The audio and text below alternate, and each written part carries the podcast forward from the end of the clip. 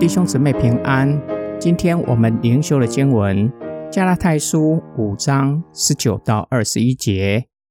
肉体所行的都是显而易见的，就如淫乱、污秽、邪荡、拜偶像、行邪术、仇恨、争竞、记恨、愤怒、自私、分党、结派、嫉妒、醉酒、荒宴和类似的事。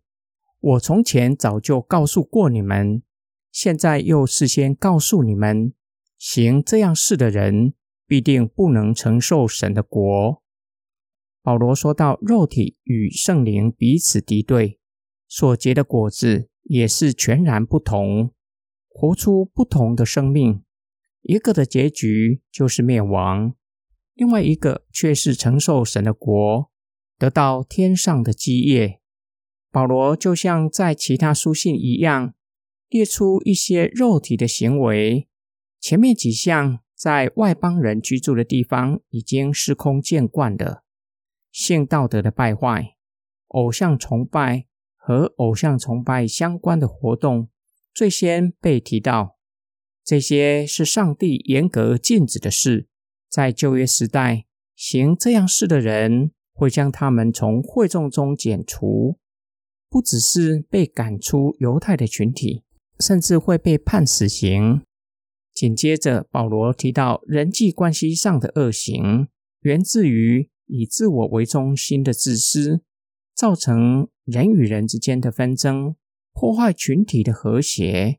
最后提到醉酒荒宴，有两种的可能：一个是社会中最常见到的，特别是富有的人过着酒肉的生活；另外一种与庙会的活动相关。在异教活动期间狂欢作乐，保罗警告加拉太的信徒，这些肉体的行为不能承受神的国。当然，还有其他肉体的行为，在这里保罗并没有列出来。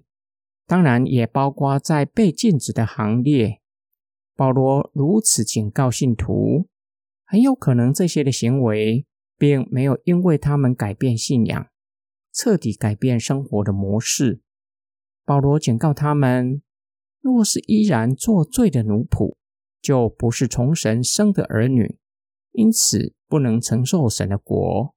另外一方面，警告他们：肉体的行为与神的国不相称，因此要顺服圣灵的引领，依靠圣灵胜过肉体的行为，要彻底离开未信主前的生活模式。今天我们的默想跟祷告，在这一连串肉体的行为，哪一项或哪几项是我最常犯的罪？需要更加的依靠圣灵，才不会被罪恶所胜。有哪一项或哪几项是你已经胜过的？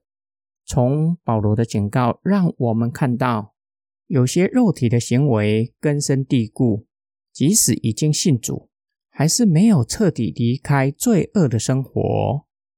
每一个人成长背景不同，需要克服的肉体行为也不同，但是都需要依靠圣灵，无法靠着个人的意志，并且让我们明白，无论哪一项肉体行为都与神的国不相称，都是不可以去做的，因为在上帝的眼中。任何一项肉体的行为都是罪恶，都是上帝所恨恶的，是我们接力要去对付的。我们一起来祷告：爱我们的天父上帝，在你的眼中，罪没有分大和小，即使在人看来是很小的罪，都是你所恨恶的，都与神的国不相称，是你极力呼吁我们要去对付。离开的恶行，我们知道靠着自己没有办法胜过这些肉体的行为，需要依靠你，需要顺服住在我们里面的圣灵，不要让住在我们里面的圣灵担忧，要让神喜悦，寻求并且行上帝所喜悦的事。我们奉主耶稣基督的圣名祷告，阿门。